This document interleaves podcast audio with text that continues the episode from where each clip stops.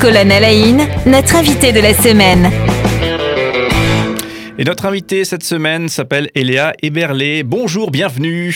Bonjour, merci beaucoup pour l'invitation. Avec grand plaisir, on va passer vraiment toute cette semaine ensemble. On va parler de, de science, de plantes et aussi de vulgarisation scientifique. hein. Et merci pour tout ce travail que, que vous menez qui permet peut-être de rendre parfois la, la science un petit peu plus accessible et, et je crois que c'est votre euh, préoccupation première. J'avais noté pour vous euh, présenter justement scientifique spécialisé dans la botanique et euh, justement une série d'actions que vous avez à votre, à votre arc de vulgarisation scientifique. Est-ce que c'est juste pour vous décrire ça?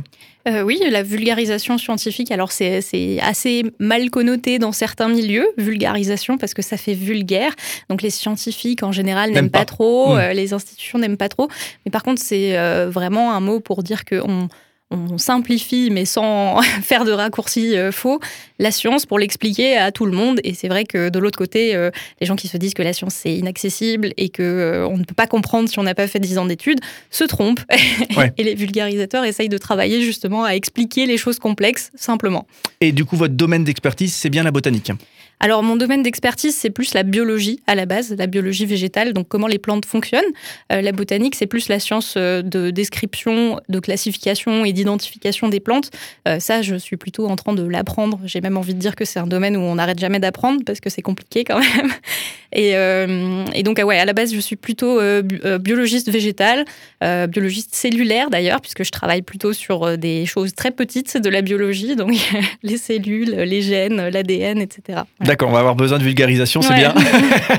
Alors du coup, justement, pour vulgariser, pour permettre à un large public de, de se connecter à ces thématiques qui sont passionnantes, il y a toute une série d'actions euh, que, à laquelle vous, vous, participez ou des actions que vous, que vous portez. Et euh, on va un petit peu passer ça en revue cette semaine. Le, premier que j'avais envie de, relever, puisqu'en plus c'est quasiment de la radio, c'est du podcast, donc des, émissions audio qu'on retrouve sur Internet, euh, Podcast Science, avec un site internet www.podcastscience.fm. Et là, on y retrouve toute une série de, de podcasts. Est-ce que vous pouvez nous décrire le projet en quelques mots? Oui, bien sûr. Alors, c'est un podcast qui est assez ancien maintenant. Il a été créé euh, par un camarade suisse euh, il y a 12 ans à peu près. Donc, euh, c'est un podcast qui voulait justement expliquer des thématiques scientifiques assez pointues, mais en 45 minutes, en format audio, etc. Et à l'époque, c'était un des premiers podcasts de science, je pense, francophone. Donc, ça, ça a eu. Bah, un petit succès. hein. Enfin, tout est, tout est euh, relatif quand on parle de podcast. C'est sur le web, donc c'est une autre audience. Et euh, bah, 12 ans plus tard, ce podcast tourne toujours. On est une équipe de, euh, je dirais, 8 personnes ac- actives, 8-9. Et puis, il y a un épisode chaque semaine en saison. Donc, c'est la 12e saison. On parle vraiment de toutes les sciences. Un épisode, c'est une thématique.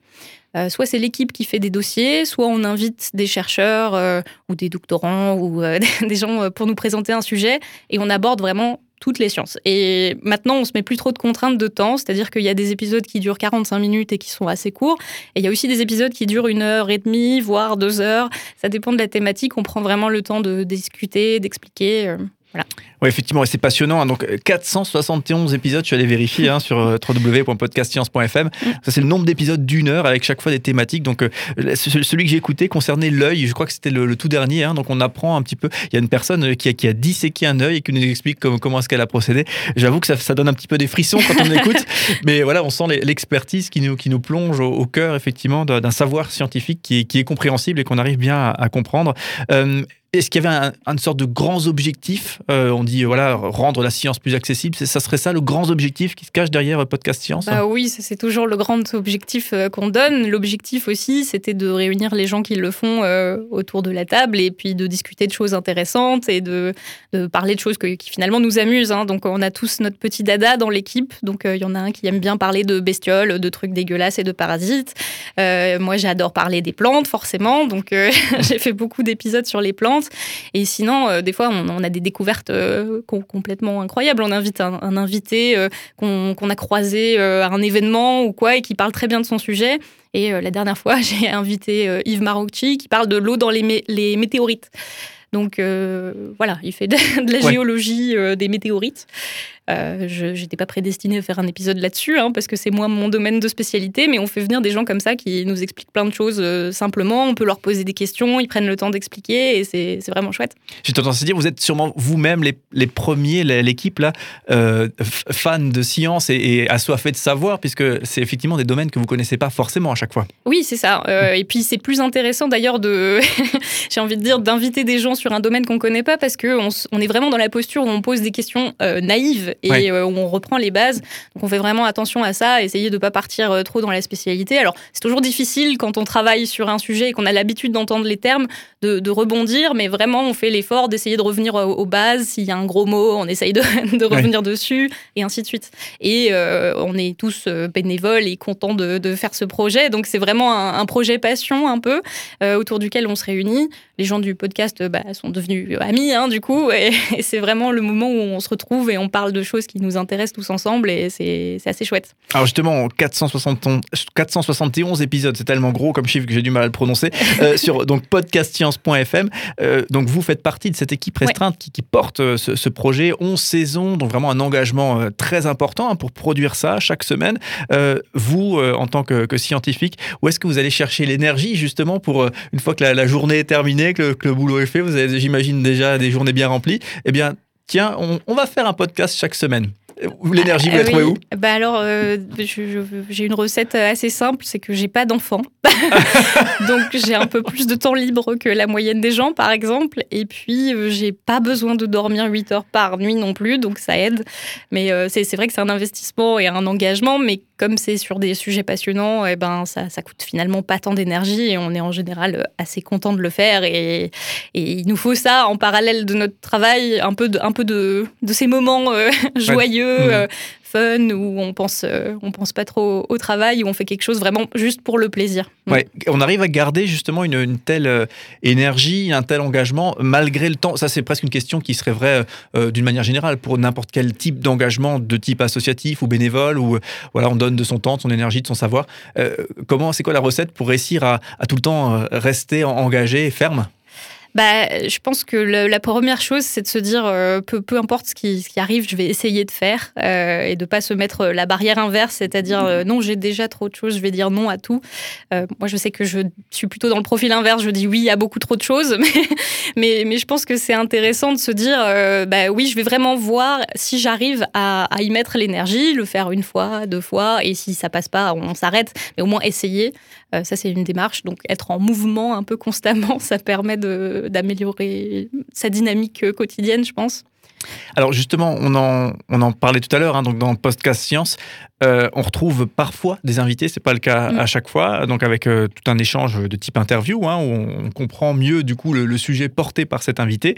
Euh, donc là, rendez-vous sur le site, hein, podcastscience.fm, si vous voulez écouter tout ça. Je pense que ça s'écoute dans la, dans la voiture facilement ou en faisant quelque chose. Vraiment, on, se nourrit de, science, donc c'est vraiment, vraiment passionnant pour ceux qui voudront effectivement apprendre. Est-ce que vous avez des invités qui, qui vous, vous ont tout particulièrement marqué ou moi, moi j'adore prendre une, prendre une claque, me dire ah, j'avais jamais vu ça comme ça avant. Et, euh, cet intervenant, ce conférencier, cette personne m'a fait voir quelque chose que, qui, m'avait complètement échappé. Est-ce que vous, ça vous, vous avez ressenti ça, j'imagine, de nombreuses fois, mais est-ce qu'il y a des choses, qui, des moments qui vous viennent? Euh, bah, Je pense qu'avec tous les épisodes, euh, tous les épisodes, on se dit Ah ouais, incroyable. On va fâcher personne. non, non, non, mais c'est vrai qu'on on apprend systématiquement un truc à tous les épisodes. et puis, comme on a beaucoup d'épisodes, j'avoue que j'ai du mal à me rappeler de précisément lequel m'a donné plus de claques que d'autres parce qu'il y en a beaucoup. mais, euh, mais oui, l'eau dans les météorites, c'était assez formidable. Euh, on a invité une chercheuse aussi, euh, dont le nom m'échappe là tout de suite, mais elle, elle travaillait sur la tribologie, c'est la science des frottements.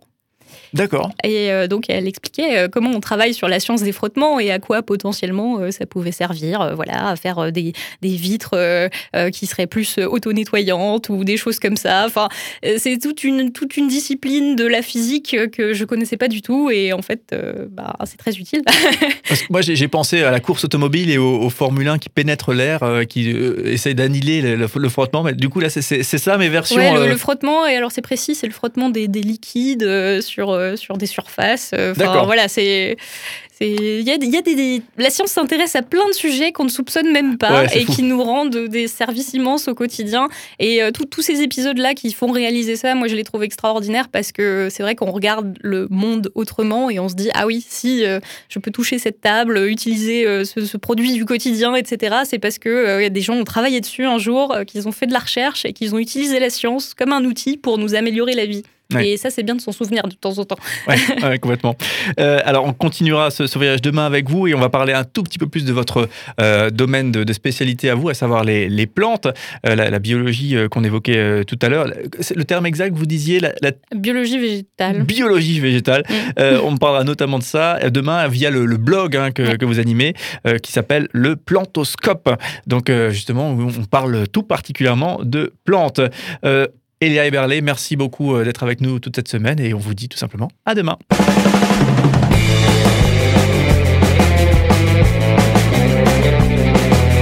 Cinq colonnes à la notre invité de la semaine.